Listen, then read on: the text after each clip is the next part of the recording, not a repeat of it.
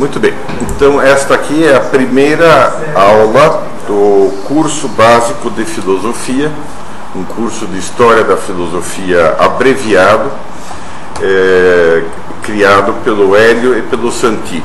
Né? É, a ideia seria o seguinte, que a primeira aula seja gratuita, sempre, nesses cursos que estamos lançando, né? Uma vez que o IFE está tentando criar diversos cursos. Né? Já temos o professor de literatura, tem o professor de, de, de para um grupo de literatura, temos um, um, um, grupo de filosofia, temos este grupo de filosofia básica. Tá? O, então a primeira aula é gratuita sempre, mas a gente pede que as pessoas façam é, inscrição, se inscrevam como benfeitores do IFE nas aulas seguintes, né? para assistir às aulas seguintes. Os valores são plenamente acessíveis para qualquer bolso. É, amigos do IFE, categoria amigos, é, dá 500 reais por ano. Né? Por ano. O que significa menos de 40 reais por mês. É, o que vocês vão gastar no almoço hoje já é mais do que isso. O, a categoria benfeitores né, abrange mil, entre mil e dez mil, então por volta de mil reais por ano. Né, também é plenamente acessível para a imensa maioria das pessoas. É, muito bem. Quanto à aula de hoje, é como aula introdutória, né? O, eles me empurraram o tema o que é filosofia. Né? Só que como vocês sabem, eu gosto de. Primeiro que eu gosto de me mexer, e aqui a, a técnica me obrigou a ficar nessa posição de, de idiota sentado, olhando para vocês né, sem poder fazer mais nada. É, em segundo lugar, é, me empurraram o tema sobre o que é filosofia. Né? E eu prefiro dar esse tema sempre de maneira vital. Pedi que o pessoal lesse a Apologia de Sócrates. Né? Agora, antes disso, precisamos fazer um pouco de histórico. Né? É, a religião dos gregos, a filosofia nasce entre os gregos, como vocês estão carecas de saber. Né? É, a religião dos gregos é uma variante do panteísmo indo-germânico, que tem a sua versão é, mais elaborada no hinduísmo. Né? O panteísmo indo-germânico, é, como é que enxerga a Deus, o mundo e o homem? Né? Então, é, Deus, a divindade, está no, no centro, né? imagine uma esfera, né? essa divindade está no centro, para os gregos chama-se Uranus, os céus, né? é, e, e essa divindade, digamos, como, como né? É, aliás, é interessante que os chineses também é, usam para falar do, da divindade máxima a expressão os céus, que é uma maneira de não pronunciar o nome de Deus por respeito. Né? Mais água ainda? Vou inchar durante a aula. Muito bem. É... Eu sairei daqui, stop, stop. Né? Muito bem. É, então, no centro está Uranus. Né? É, por emanação, isto é, por um processo necessário de é, origem, né? É, Uranus produz o seu primeiro, a sua primeira imagem especular, né? Que tanto pode ser entendida como um positivo ou um negativo. vocês já tiveram a seguinte experiência. Né? Vocês olham no espelho, né? penteiam-se. Né? Por que, que vocês se penteiam? Por que, que vocês usam o espelho para ficarem bonitinhos?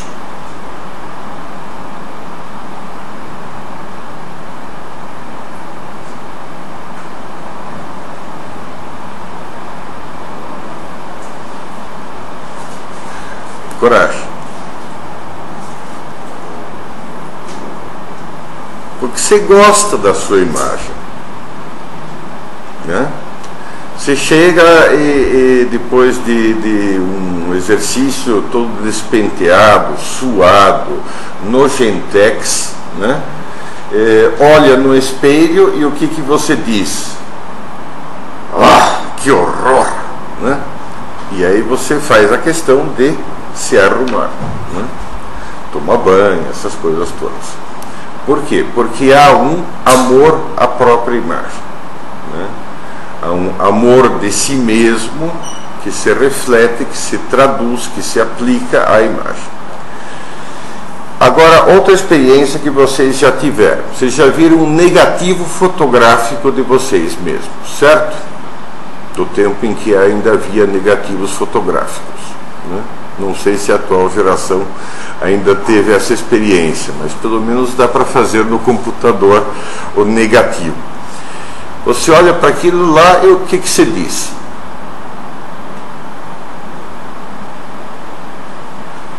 Parecidíssimo, não é? O próprio, não é? É isso?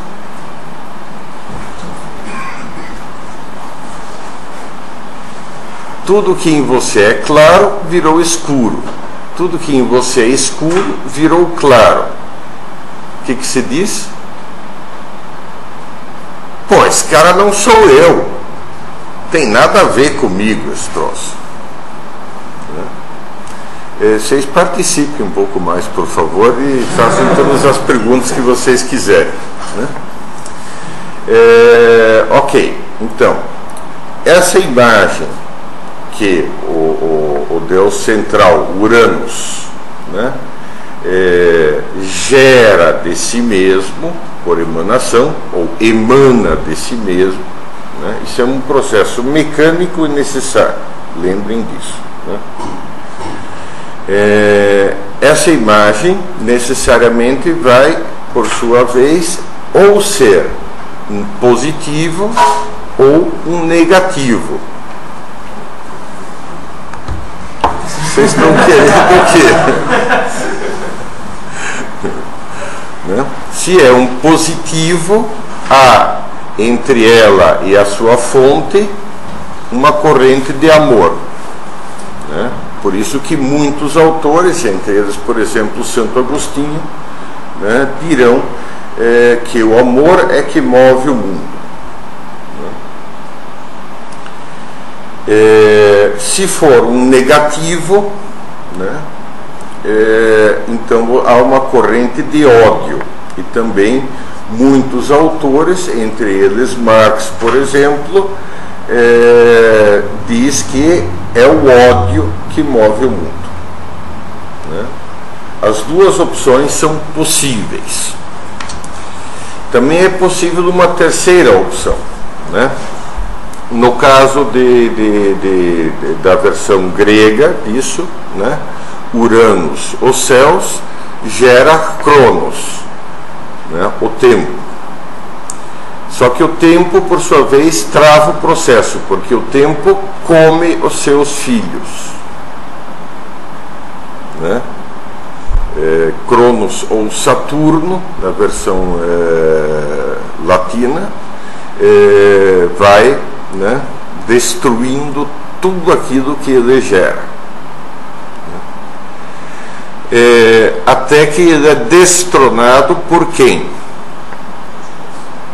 Por uma tríade de filhos seus: Zeus, Deus dos céus, é, Netuno, ou, ou Poseidon, exatamente é, Deus dos mares, e Hades, Deus dos infernos. Hades ou Plutão. Né? É, e assim por diante. Cada um deles, por sua vez, vai gerando né, novas divindades, novas divindades, novas divindades, num processo que se repete eh, N vezes a gosto do freguês. Né? Um processo onde N é igual a quanto você quiser. Né? Com isso, como é que fica a imagem do mundo? No centro está o Deus Altíssimo, está Uranus. Né? E a partir dele, como centricamente, como se fossem camadas de cebola, né? são gerados os outros deuses. Certo?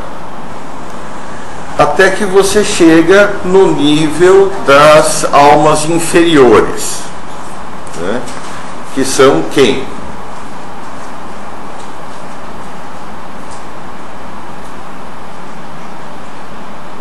Vocês. Né? Vocês são as almas inferiores. Eu também. É, não seja por isso. Né?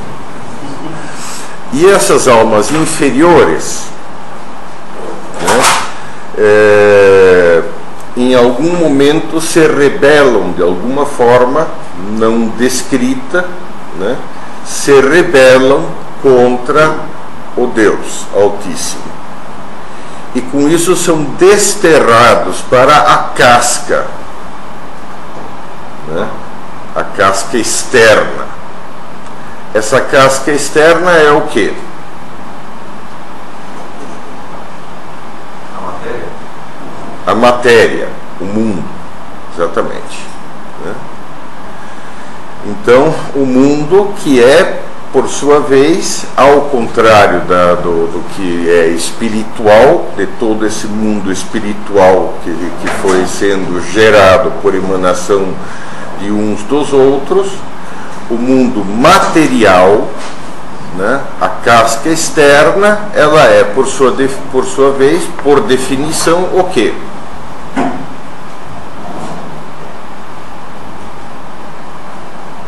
Princípio de individuação.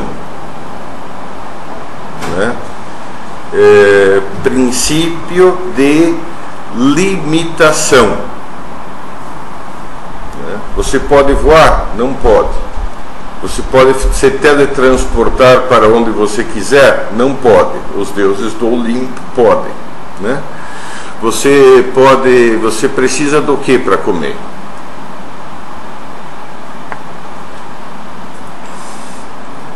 essa porcaria material que, que, que é servida aos seres humanos, ao passo que os deuses comem ambrosia e tomam néctar. E você tem que se contentar com Fanta Uva e Coca-Cola. Né? É, portanto, o, o, essa casca externa é como se fosse para a alma uma prisão, porque a limita. Né? É, é o carandiru das almas. Né? É, então elas estão. E qual é o, o ideal?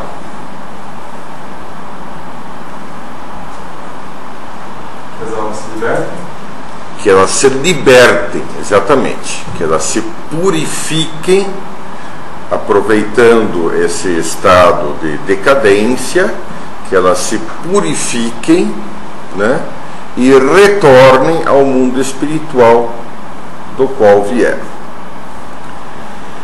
Agora, vamos lá, pense num homem, é, no homem antigo que está numa cidade que não tem é, luz elétrica, né? a única luz disponível é de lamparinas de óleo ou velas, né? ou tochas né? de madeira. É, ele sai na rua, o que, que ele vê? Ele olha para, para o alto e o que vê?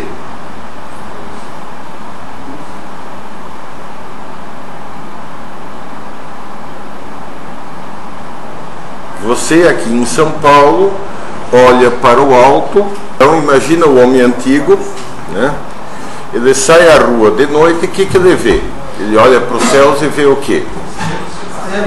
Estrelas, milhares, milhões de estrelas, né? inacessíveis, perfeitas, inatingíveis. Você sai à noite em São Paulo e vê o Nada, prédios. De vez em quando uma estrelinha vagabunda assim, né? uma lua amarela. Né? É, mas, né? a lua, o que, que acontece com ela? A lua tem um ciclo diário, correto? que mais? Muda de fases, né? Muda de fases, portanto tem um ciclo mensal. Né? que mais?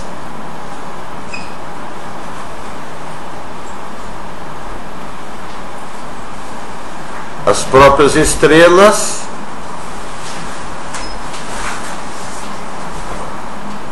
Vamos lá, coragem. Mudam de lugar no espaço. Né? mudam de lugar no espaço. Né? Tanto assim que, por exemplo, muitas das, das construções antigas são observatórios astronômicos, justamente para você, Stonehenge, por exemplo, para você poder é, medir o quanto a, as estrelas se deslocam. Né? Portanto, resum, depois, o, o, também o, o Sol tem um, um ciclo, exatamente. Né? Ele vai para o norte, depois vai para o sul, depois vai para o norte, depois vai para o sul. Né? O, além disso, né, isso corresponde na Terra ao quê? Estações. Hum? Estações diferentes. Estações do ano, exatamente, que por sua vez implicam um ciclo da vegetação. Né? Isso, exatamente. Então a vegetação morre e renasce, morre e renasce. Né? Henrique, esta- as estações não estão ligadas com o próprio movimento da Terra, não só? Sim, movimento da Terra, mas eles não sabem que é da Terra, né? Eu, pra- estou, estou falando da, da- do, do aparente, digamos assim, né?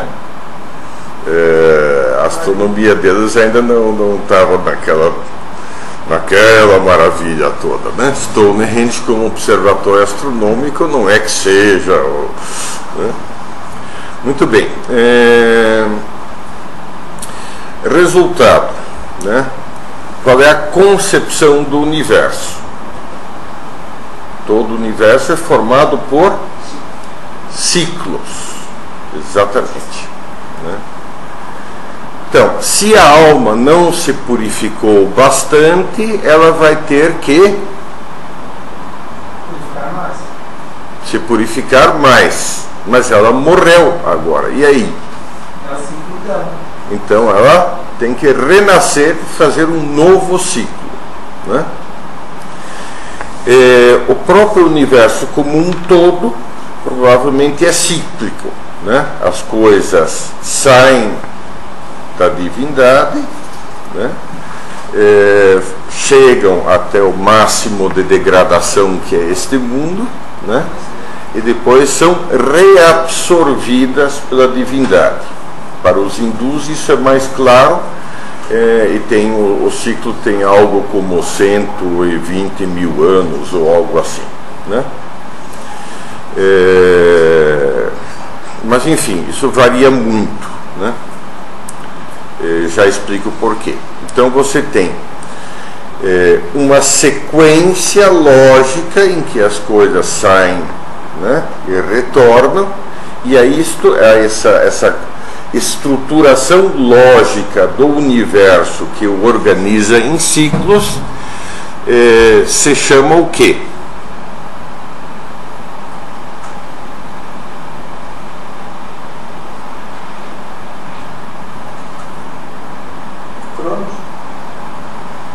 Não, Cronos já, já foi.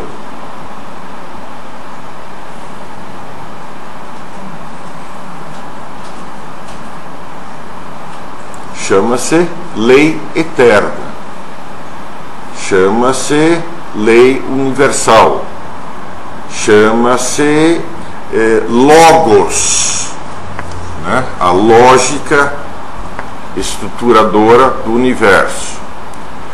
É, Chama-se é, Ananke, é, o destino.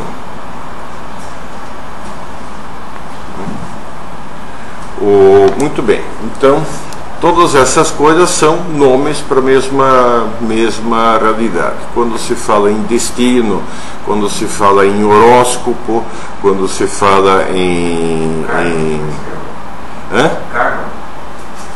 Karma. Exatamente. Karma é a culpa que o, a alma carrega da vida anterior e que ela não sabe mais em que consiste. Né? Então ela está frita e, e ainda por cima não sabe porquê. Né?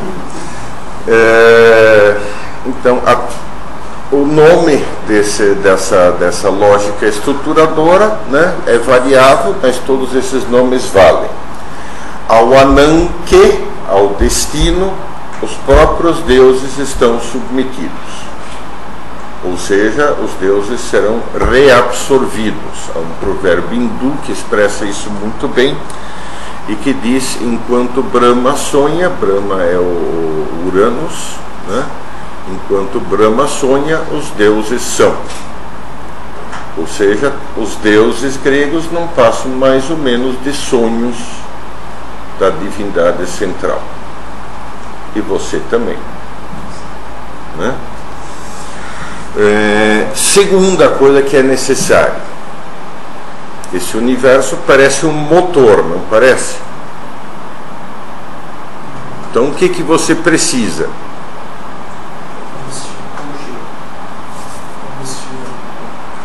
Combustível. Você precisa de um impulso inicial. Combustível né, é modo de dizer, né?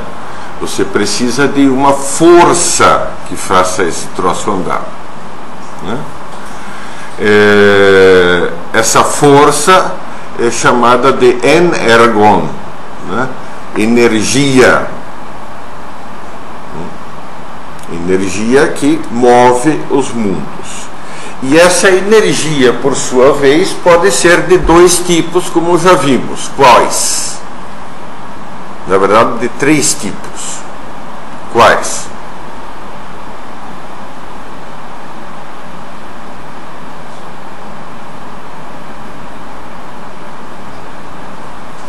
Esse ódio, o amor, O ódio, o amor e a alternância entre ódio e amor, a dialética. Né?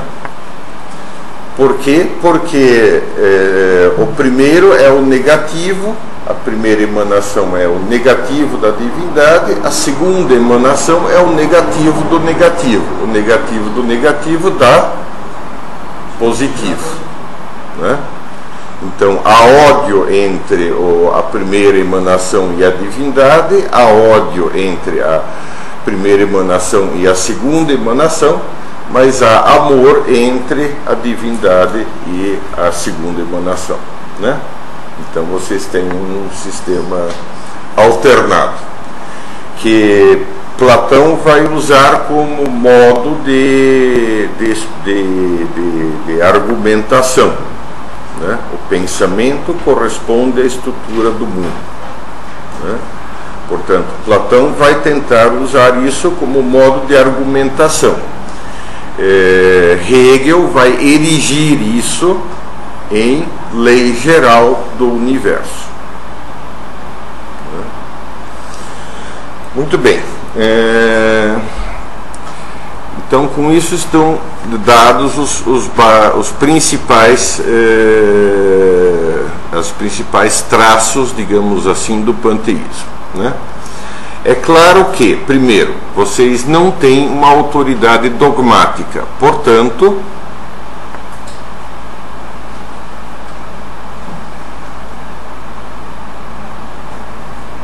vale tudo. vale tudo. Portanto, você pode escolher o trecho que te interessa. Né? Você escolhe. Não, eu, eu prefiro ficar só com, com a adoração eh, a Zeus e a Apolo Atena. Não, eu prefiro adorar, eu sou pescador, eu prefiro adorar só é, Poseidon e, né? É, e assim por diante. Quer dizer, você escolhe trechos. Além do mais, os poetas que são considerados inspirados, né, que fazem, podem acrescentar coisas e mudar o nome de, de, de dessa. Né? Por quantos são os níveis, como dito, a gosto do freguês, depende do poeta, né, do poeta, do criador é, que gerou essas, essas que, que, descreveu esse tipo pela primeira vez. Né? Então, durante o, com o correr do tempo, isso vai mudando, vai mudando, vai mudando, acrescentam-se divindades, tiram-se divindades, algumas divindades desaparecem de vista, outras, né?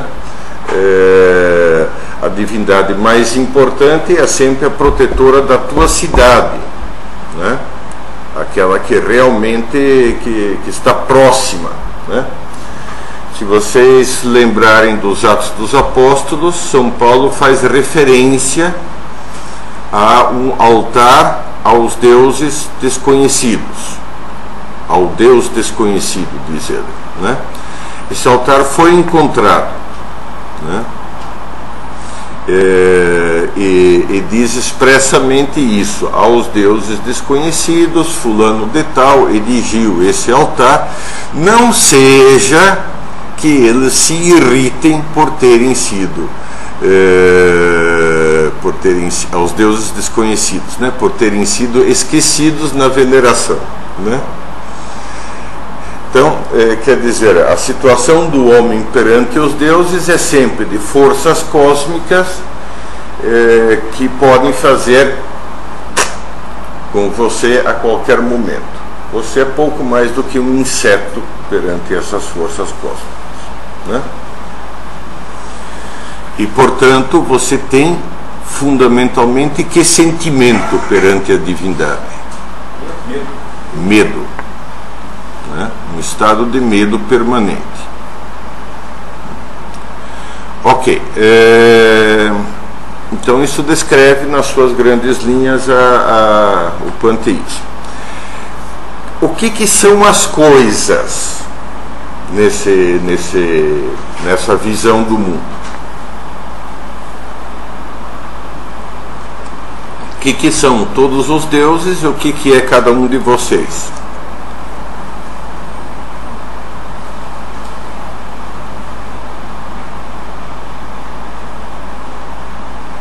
Vocês têm existência própria?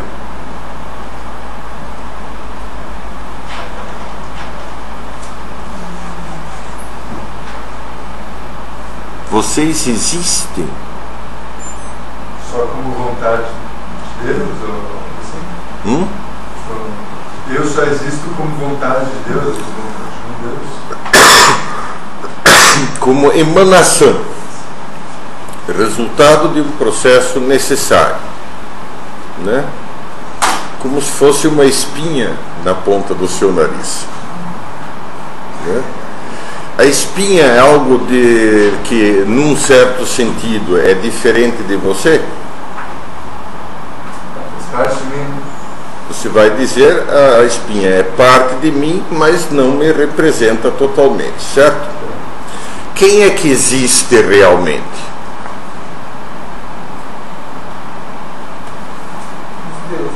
a divindade, a substância divina que permeia todo o universo até chegar à casca, que é né, a casca da cebola.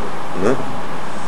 Então, quer dizer, é, o que existe realmente é a divindade. E você o que é então?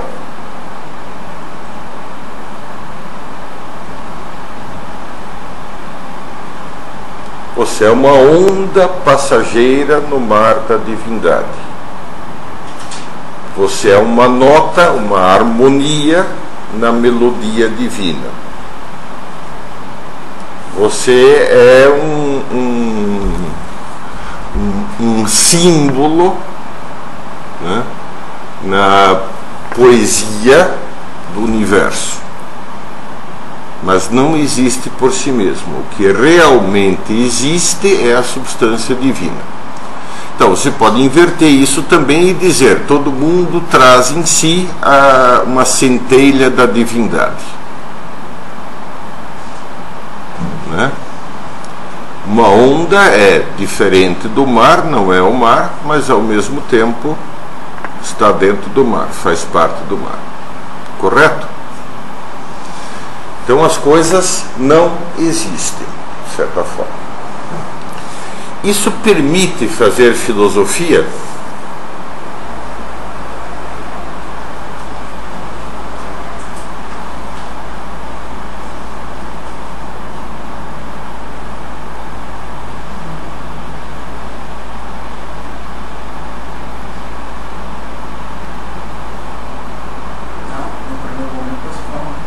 Não basicamente não, é, não permite fazer filosofia.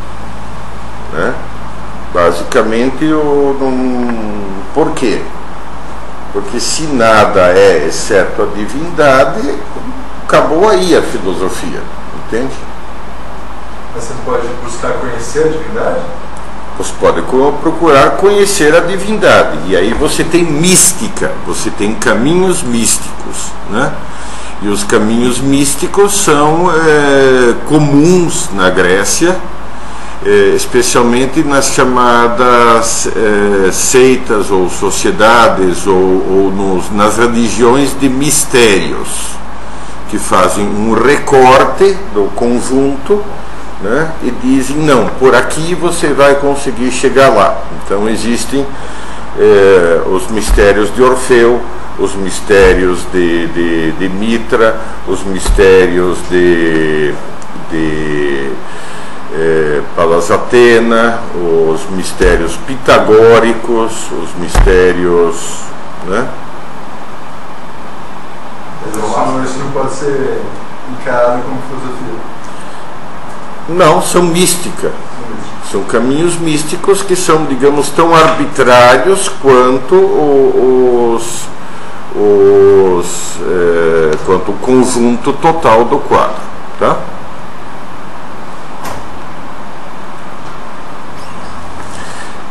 Isso é preciso ter presente porque isso é um, o pano de fundo dos pré-socráticos. Né? Todos vocês já ouviram dizer que os pré-socráticos procuram o que do mundo?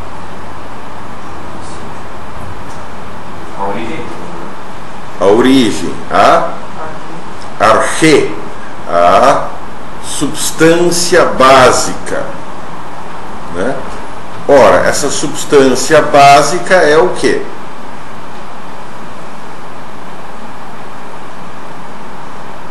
A divindade, a própria natureza divina. É? Portanto, quer dizer, sempre os que os pés socráticos estão né, eh, em trabalho, eles estão tentando entender o que é esse negócio. Qual é a diferença? Eles estão tentando entender. O poeta tenta entender? Não, o poeta tem uma inspiração, né? É, cara, demais, tal, né? Para é, ele o que conta é que seja belo, harmônico, né? Mas não racionalmente compreensível. É, por isso, quer dizer, isso tem uma razão, na verdade tem um precursor de certa forma, que é o Homero. O que, que o Homero faz de, com o panteão grego? E que, por exemplo, não ocorreu com o panteão hindu. A não ser de maneira muito limitada e muito no começo.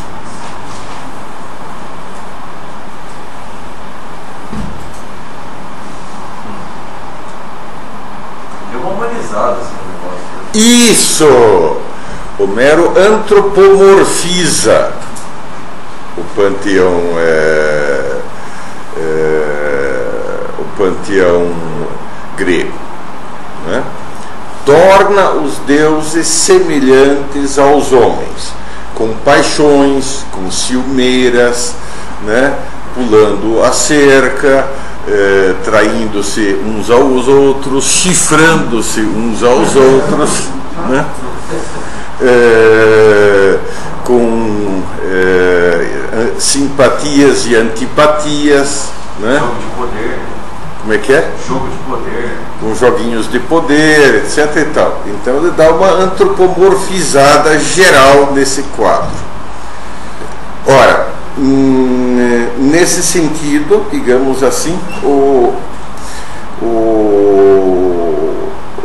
o pro grego, digamos assim, os deuses, Homero foi educador da Grécia, né? foi o educador da Grécia todas as crianças aprendiam na escola a recitar Homero. Praticamente aprendiam a Ilíada e a Odisseia de cor. Né? Então, isso faz com que tenha uma visão, de certa forma, já mais humana desse esquema todo que nós descrevemos. E se há uma visão mais humana, então é possível, se isso é parecido com o mundo humano, então é possível fazer o quê?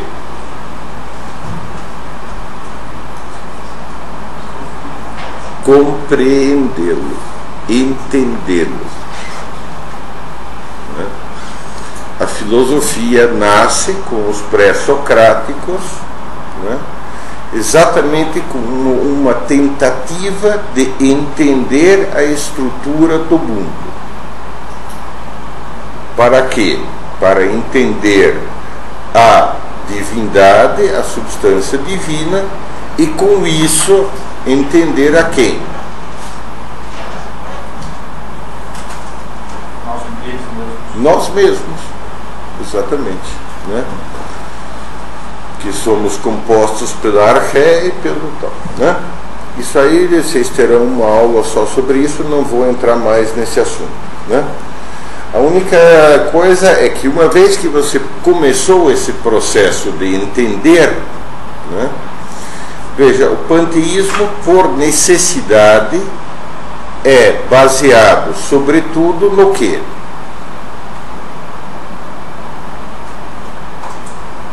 Deus é o universo. Em que Deus é unidade. Mas quer dizer, portanto, o, o que, que ge- gera o número de níveis, etc. e tal? A imaginação poética. né? O panteísmo é imaginativo. Se ele é imaginativo, ele não tem o quê? Os primeiros princípios da razão, os primeiros princípios da lógica, princípio da identidade e princípio da não contradição. Tudo é tudo. Não é? Basta vocês pegarem esses livros esotéricos que há por aí, né, e vocês verão que há uma identificação né, eh, simbólica entre eh, cristais, um determinado mineral, planetas, substâncias eh, vegetais eh, e constelações. né? Toda a, a gama do universo, digamos assim, se repete em imagens de espelho, em imagens especulares. Uma coisa é imagem es- especular da outra. Ora, isto é o que? Imaginação poética, fantasia. Né? O, no momento em que você começa a refletir, cedo ou tarde, né, você vai descobrir o que? Os primeiros princípios da razão. Parmênides, né, eh, que o PP venera tanto, né, eh, Parmênides é o homem que descobre o primeiro princípio, que é o princípio da não contradição. Né? Ora, se você puser o princípio da não contradição, se você entrar com o princípio da não contradição no panteísmo, o que, que acontece?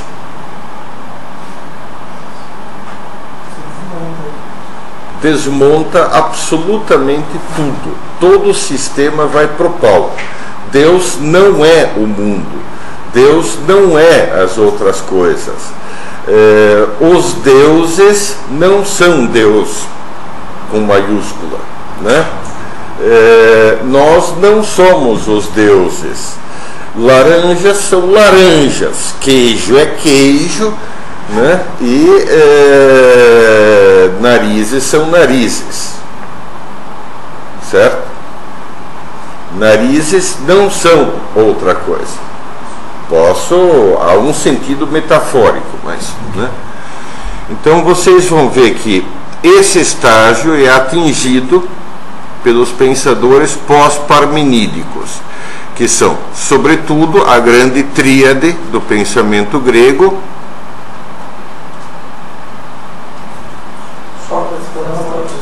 Sócrates, Platão e Aristóteles, exatamente.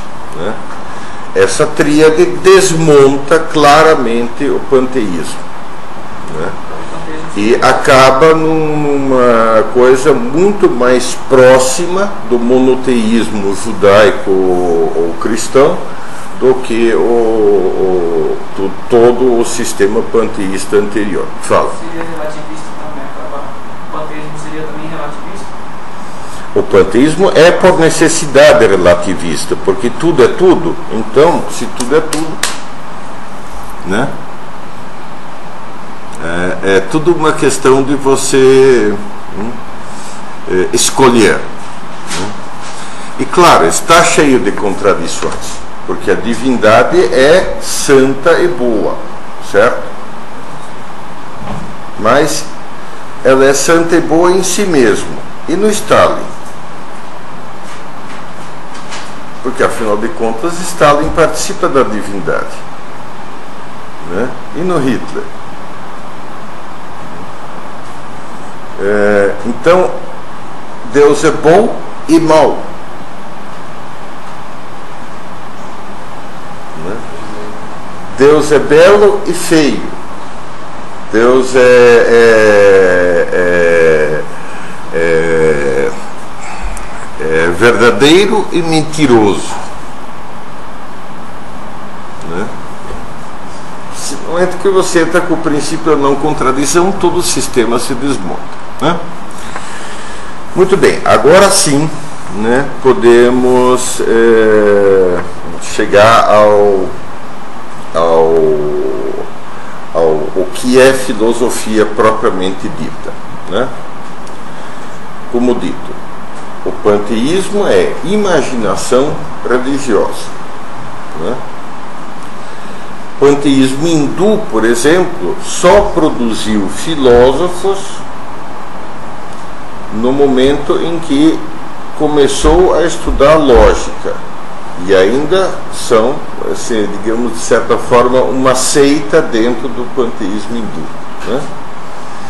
É, Lao Tse eh, Confúcio e Lao Tse são monos, são é, é, não panteístas, são, são é, monoteístas né?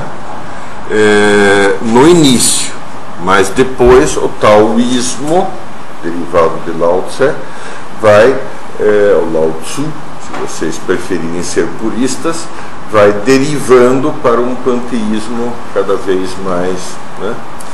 Eh, o budismo é uma simplificação do panteísmo. Corta fora toda essa divindade toda, ficamos só eh, com o Deus central, os homens, a, mas basicamente mantém a mesma doutrina. Né? Eh, e assim por diante. Né? Então, quer dizer, dentro desse esquema, filosofia não é possível. Ou quando é possível, quando acontece por milagre, né? Ela explode esse esquema e se torna monoteísta. Né? É, muito bem, então o que é que a filosofia estuda? Primeiro, vamos, vamos definir o que é filosofia. Vamos lá. Vocês já têm condições em função do que foi dito. A busca da razão. Sim, sim. Ah, a busca pela razão. A busca racional do quê? Na verdade, Da verdade, mas até aí não distinguiu de ciência, por exemplo.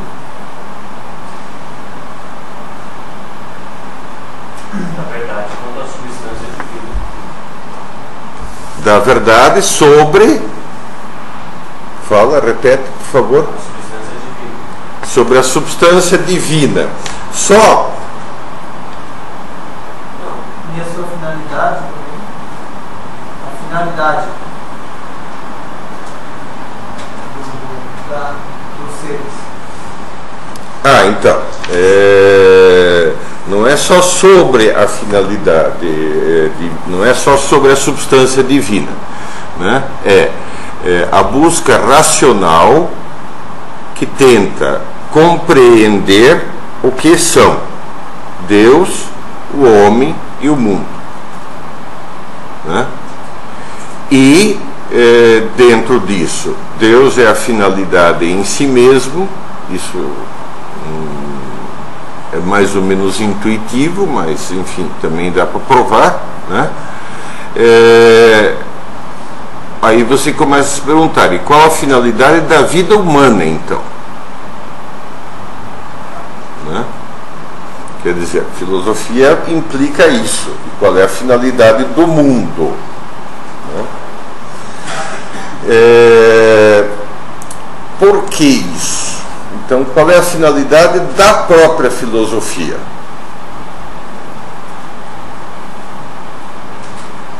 Estabelecer o método mais eh, prático de você eh, apertar parafusos? Também? Não, não. No início, sim. Desde 1300 e bastante, já não. Né? É, estabelecer o modo mais prático de construir pontes.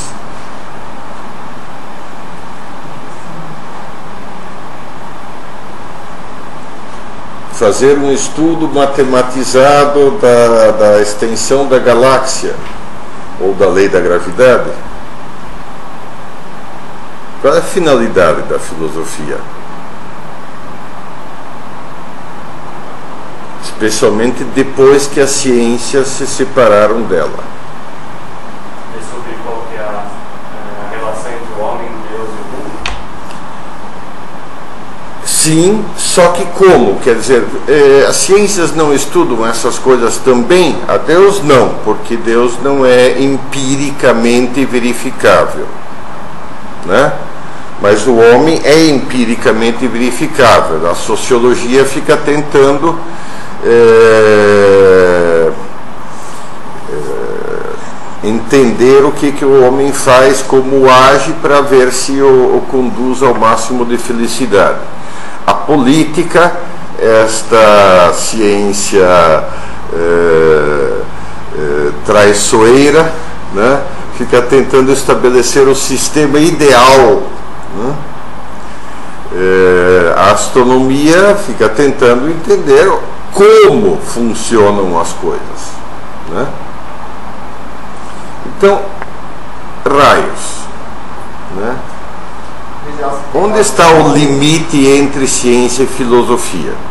Uma busca o como e outra busca o porquê?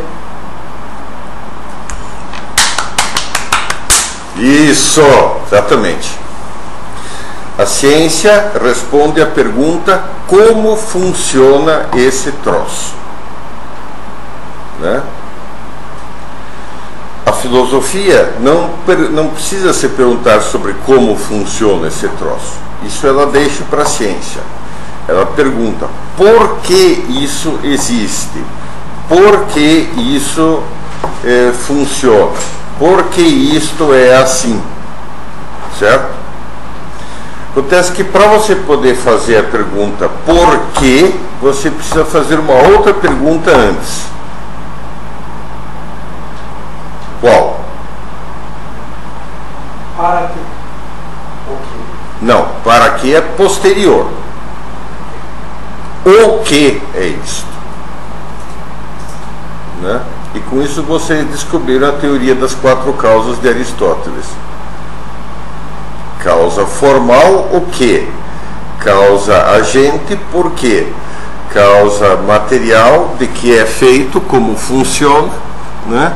e causa final, para que serve. Né? Então, é... então a, a, a, filosofia tem que se preocupar com essas duas perguntas nessa ordem. Primeiro, o que é isto? Né? Segundo, por que é, isto existe né? e para que serve. Ao passo que a ciência fica com o como.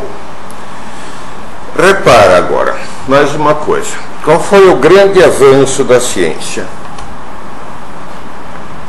Que a ciência trouxe.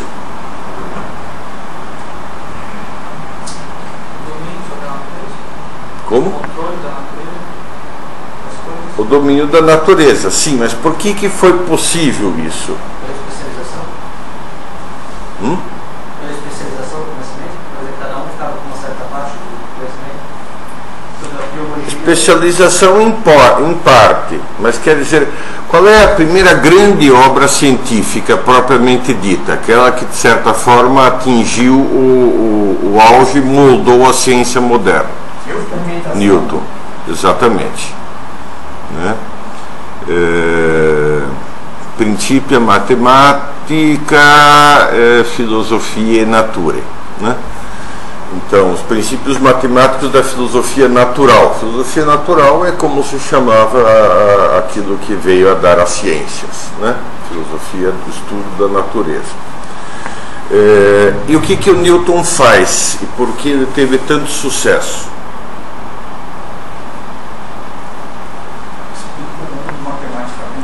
Exatamente. Ele matematizou a observação. Por um lado, estabeleceu um método de observação, né?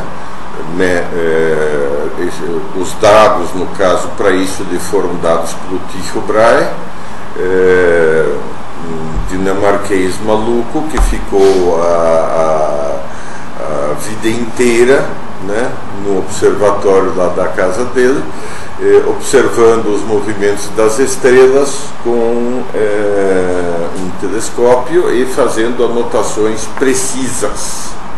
Só dinamarquês para fazer isso. Então, o Newton dispunha desses dados. né? E esses dados é que lhe permitiram estabelecer regularidades que podiam ser expressas matematicamente. né? É, então, a matematização. Ora, a filosofia pode matizar- ma- ser matematizada? Para alguns, sim. Segundo alguns, sim. Alguns. É.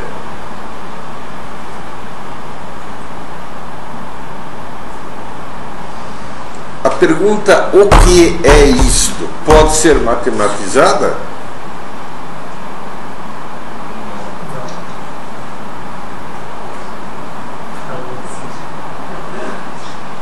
A pergunta por que, em última análise, isso existe pode ser matematizada?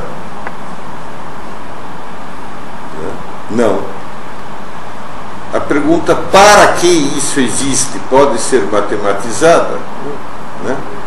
Então, quer dizer, é, se a filosofia não pode usar da matemática, né, então vocês vão dizer, é, como bons modernos, formados e formatados na, na, na na ideia de que a ciência é tudo e a ciência é a única coisa que traz conhecimento certo, né? típica atitude de, de, de complexo de inferioridade. Né? É, nós somos os únicos, tá? É, isso é complexo de inferioridade. Né? vocês acostumados a essa ideia e formatados nessa ideia, vocês dirão: ah, então, né, tem razão os cientistas quando dizem que a filosofia só dá blá blá blá, né, durante milhares de anos só ficou produzindo teorias furadas, nunca deu em nada, né, é, sempre foi, né, sempre deu coisas imprecisas.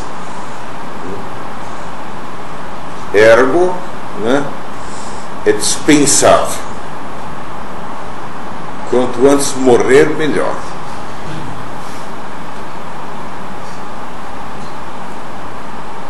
E agora?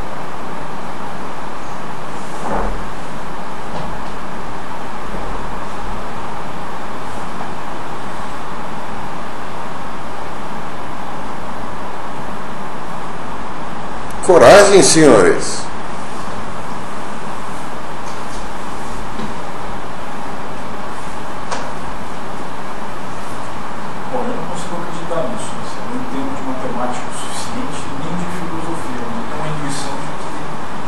Veja, eh, as pretensas, eh, a pretensa exatidão científica, né? a pretensa exatidão científica. Eh, vocês acho que não pegaram o tempo suficiente para isso, mas, né? 1970, ovo está proibido e banido da alimentação humana porque tem colesterol. certo? 1990. É... Não existe um tipo de colesterol só. Há dois tipos de colesterol: um colesterol bom e um colesterol mau. É a teoria maniqueísta do colesterol.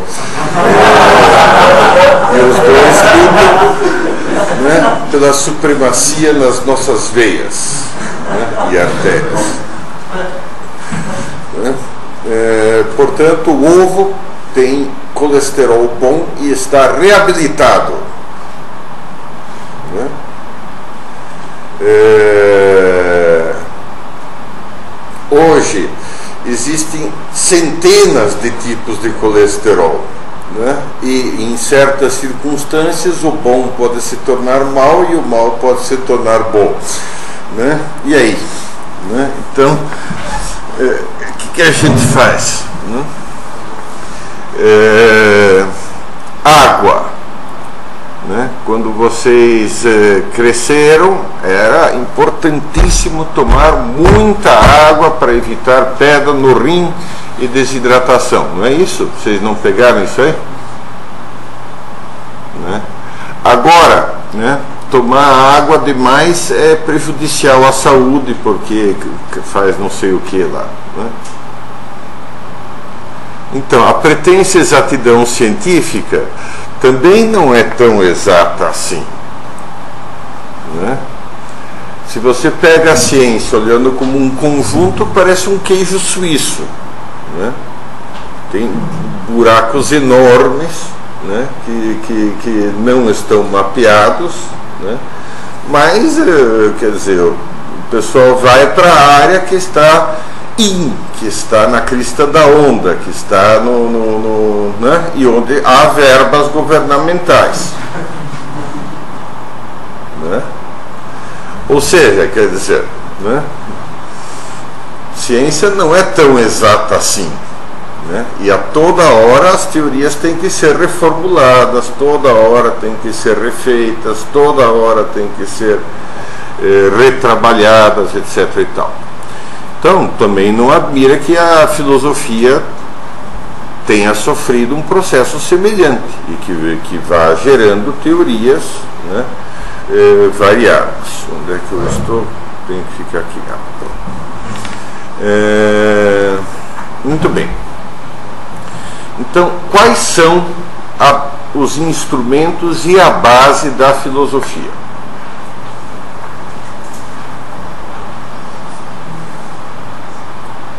Bom, a razão é um instrumento. E o que, que a razão faz? Palavra? Linguagem? O que ela faz?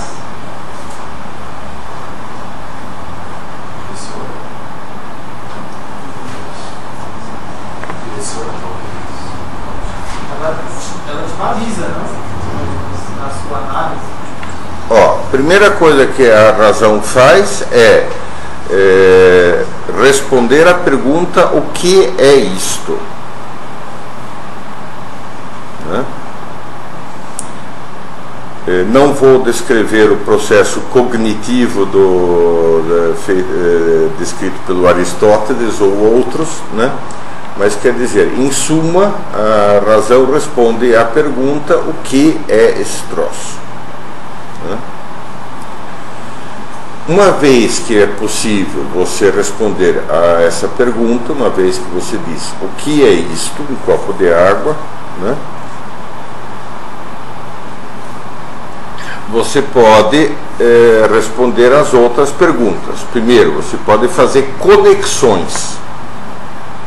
Né?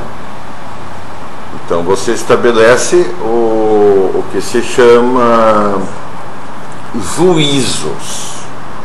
Tá? Juízo não é, um, nesse sentido, algo judicial, mas é, o, mas é a conexão entre dois conceitos. Certo? O PP é verde oliva. Né? Eu conectei dois conceitos, PP né? e verde oliva. É, PP é cor-de-rosa com bolinhas roxas. Né? Conectei dois conceitos. Agora sim aparece a questão do que?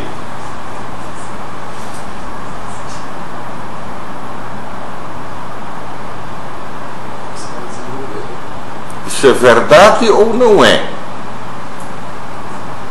Né? Como é que eu sei? Como é que eu posso testar isso? Se isso tem lógica na realidade. Hum? Se isso tem lógica na realidade. Com abstração pode até ser possível, mas na realidade não vai ser. É, quer dizer, olhem para ele, né? É extremamente simples, olhem para ele. É, se eu disser, ele tem cara de bolacha traquinas, tudo bem. Mas verde oliva não é. E cor-de-rosa com bolinhas roxas também não é, embora use camisas cor-de-rosa, o que é uma vergonha. Mas, é, enfim. é, Então é isso, quer dizer, você tem que fazer o processo de retorno à realidade para conferir se os teus juízos estão corretos. Os conceitos não são verdadeiros nem falsos. Os juízos são verdadeiros ou falsos. Certo? Ora bem, uma vez verificados os juízos pelo retorno ao real, o que, que você faz?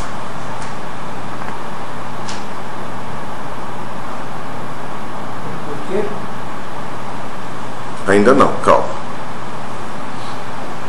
Você pode partir do juízo, né, portanto, do conhecido para o desconhecido. Como?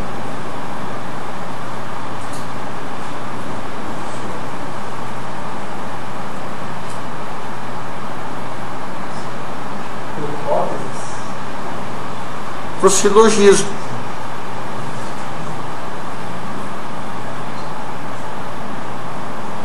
Né? O, o, clássico de sempre, é, como estou com preguiça de achar outro, é, é todos os homens são mortais, é, o PP é homem, portanto o PP é mortal, vai morrer. É, ora bolas. É, morreu já? Você pode ter certeza absoluta de que vai morrer? Pode com um certo grau de, de, de incertezazinha, né? Quer dizer, está cheio de cara rico achando que não vai morrer nunca. Né? Está cheio de cara rico achando que né, é, vai ter a vida eterna. E aí, ou se manda, manda congelar, né? à espera do dia em que a ciência descubra a, a, a maneira de, de, conter o envelhecimento, né? ou é, vai tocando o barco e achando que tudo bem, né? É, que afinal de contas ele é indispensável para o mundo, então ele não, não morrerá. Muito bem, é, ok, então esses são os três processos, as três operações da razão. Né? A abstração que me dá o conceito, a conexão entre conceitos, que é o juízo, e o, a conclusão né, é, do conhecido para o desconhecido, que é o silogismo. Essas são as três grandes operações da razão. É, agora você vai dizer, né? Veja, todos os homens são mortais. Posso afirmar isso assim com absoluta certeza?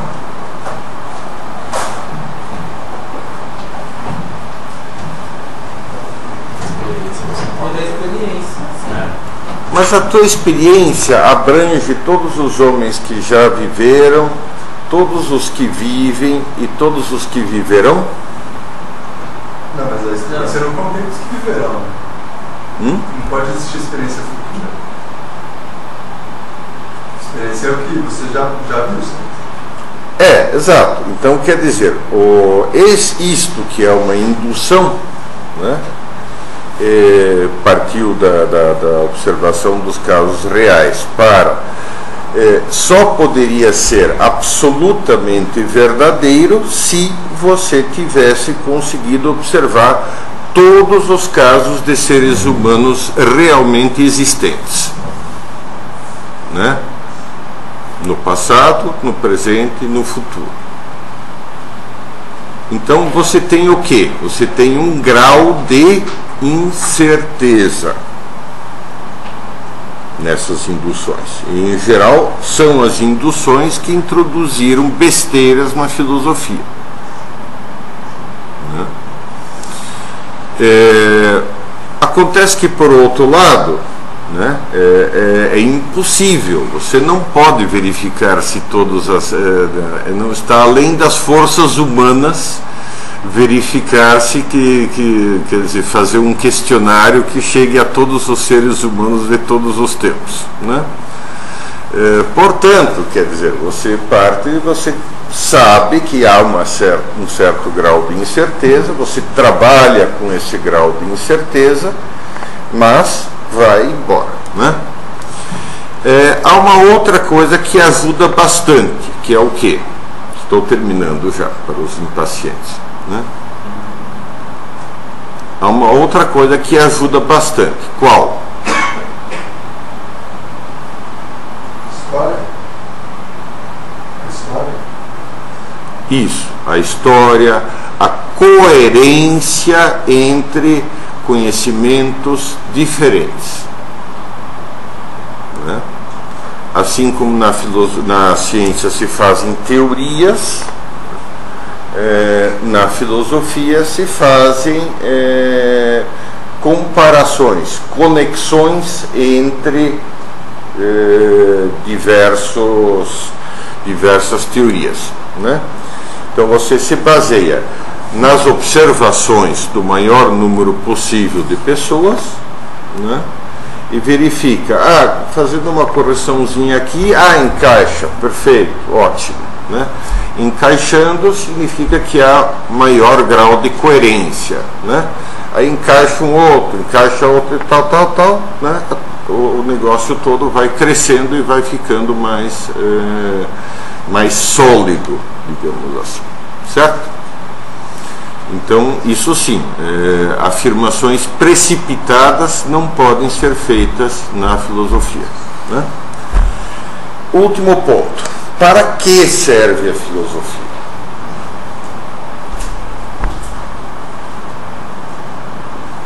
Bacon e Descartes, os dois filósofos modernos, diriam ela existe para promover a felicidade humana.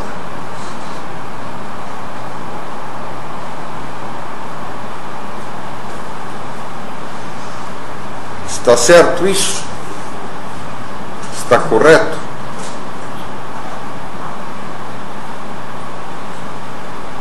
Talvez. Não é ela mesma que vai prover. Na, na verdade, a ideia é buscar felicidade, mas não como provedora, porque aí você vai para uma manipulação da filosofia. Exatamente. Quer dizer, o que você acaba tendo, né, é, graças a esse conceito, é o seguinte: tantos quantos são os conceitos de felicidade, tantas são as variantes da filosofia. Né? O, se o teu conceito de felicidade é hedonista, então a filosofia deve promover, deve maximizar o prazer e minimizar a dor né? ensinar métodos de maximizar o prazer e minimizar a dor. Vai virar autoajuda. Né? Se o teu conceito de felicidade é, é né, é uma, uma galinha em cada panela, né? Então você vai cair em teoria política. Se você vai, se o teu conceito de felicidade é, né, é, o, o, mínimo, o máximo de comodidade possível, a filosofia tem que justificar isso aí, etc, etc, etc, etc, etc. Né? E de fato, toda a filosofia moderna, pós-Descartes e Bacon, são bolhas teóricas né? Que cada pensador é, seguinte é, detona para fazer a sua. Né? Por isso, correntes e correntes e correntes e correntes e correntes. Né? O... Então, não parece ser uma, uma boa conceituação da filosofia essa, né? do para que a filosofia. Então, serve para quê?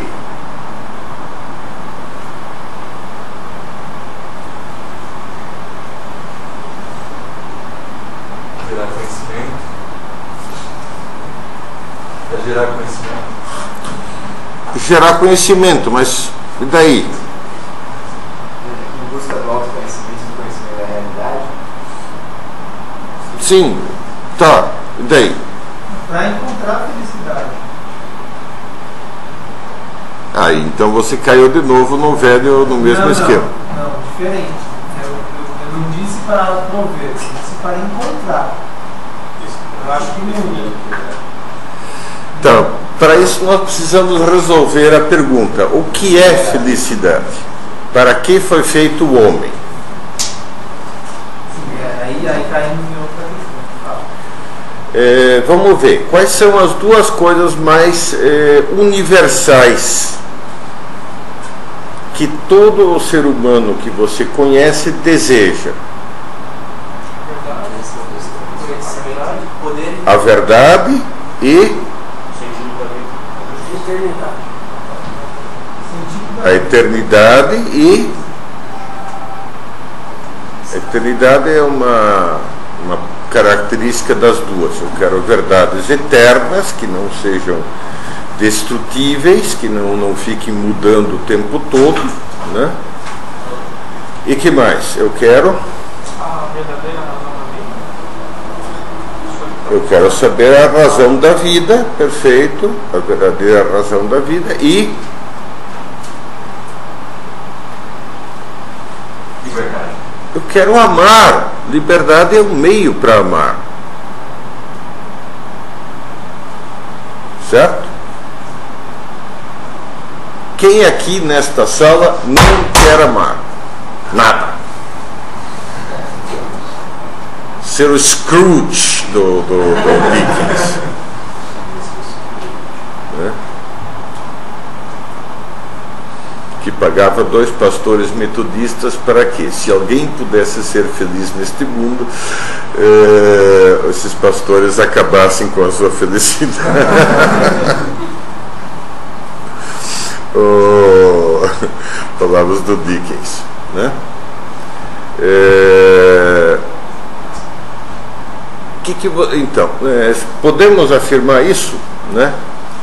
que eu quero verdade e eu quero amor. Ora, o objeto da verdade, aquilo que eu conheço, geralmente também é aquilo que eu amo, não é?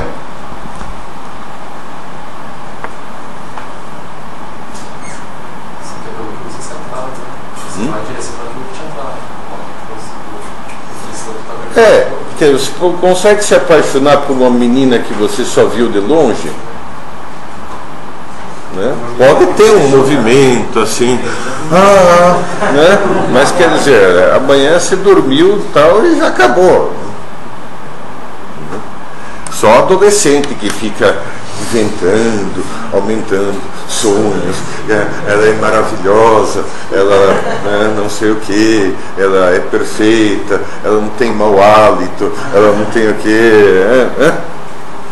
É, o adolescente fica pintando e se apaixona pelo quadro da sua imaginação. Né? Aí ele vai dizer oi, então, depois de, de seis meses ele consegue juntar coragem para dizer oi, né? E aí a menina responde, é, tudo bem com você? Né? Aí todos os sonhos dele diante dessa voz fazem. Porque o conhecimento dele não era verdadeiro. Né? Então o cada vez enfio mais a câmera para o canto e eu tenho que ficar me deslocando. Bom, mas enfim. É, podemos dizer que verdade e amor, né? e a verdade é uma condição do amor. Hum? Um amor autêntico, verdadeiro e, se possível, eterno, como dizia o nosso colega. Né? Ora bem, é, a isso, né, a esse conhecimento amoroso da realidade, nós chamamos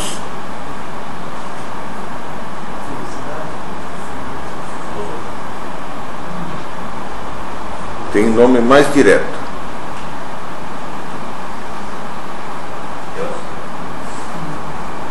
Contemplação. Né? É, você tem uma noção de contemplação, por exemplo, em futebol. Né? Suponho que a maior parte desse, dos presentes seja torcedor de algum time, né? E, e, conheça em profundidade a escalação desse time, ou a carreira desse time, né? todas as glórias desse time, todos os, os, os, os os, uh, né? todos os, os, os, grandes feitos, títulos e vitórias desse time e assim por diante. Né? Em alguns casos o assunto chega a níveis né? profundíssimos. Né? O cara sabe descrever todos os jogos que o time teve, etc. E tal, tal, tal, né? É, essa é uma opção. É, ou, né, se não gosta de futebol, gosta de, de, do conjunto X ou Y de rock. Né? E, e aí comenta, puxa, né, quer dizer, fala com entusiasmo desse conjunto e como se formou e como fulano conheceu fulaninha, que é a, é a, a, a vocal tal, né? A, a, cantora, e, e, e, aí juntaram os outros dois instrumentistas e, né? e assim por diante. Né?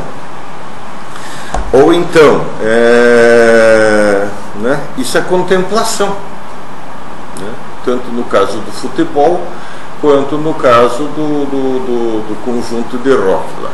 Né. É, ou um cientista, pega o típico cientista que de fato é apaixonado pelo seu tema. Né? Uma vez é, convidei dois amigos biólogos para um meio de formação, umas palestras aí e tal, né? E aí no, no intervalo fui tomar um café e apresentei um ao outro e tal, né? E quando voltei, os dois estavam falando do urubu. Né? E as glórias do urubu. Você sabia que o xixi dele é, é antisséptico? Né? E que não sei o que e tal, e qual. Quer dizer, via-se que estavam completamente esquecidos de si mesmos. Né? E, e, e falavam com entusiasmo total. Né? É, bom, isso é contemplação. Né? É, é um conhecimento amoroso. Para os que são cristãos, né? em que consiste a vida eterna? Um conhecimento amoroso de Deus. Né? Um entusiasmo sempre crescente por Deus. Né? No fundo, no fundo, tudo que você quer é conhecer e amar. Né? É, isso é o que, que Aristóteles põe como finalidade da filosofia e finalidade da vida humana. A filosofia tem que me apresentar é, a verdade sobre Deus, o homem e o mundo de tal forma né, que eu possa é, amá-los. Né? Claro que isso é um processo que é feito às, às apalpadelas, claro que é um processo que está cheio de erros, claro que é um processo que está cheio de, de dificuldades, claro que. Né? Isso é o normal de qualquer coisa humana. É, até aí, não, como dizem os portugueses, não aquece nem arrefece. Né? Não esquenta nem esfria.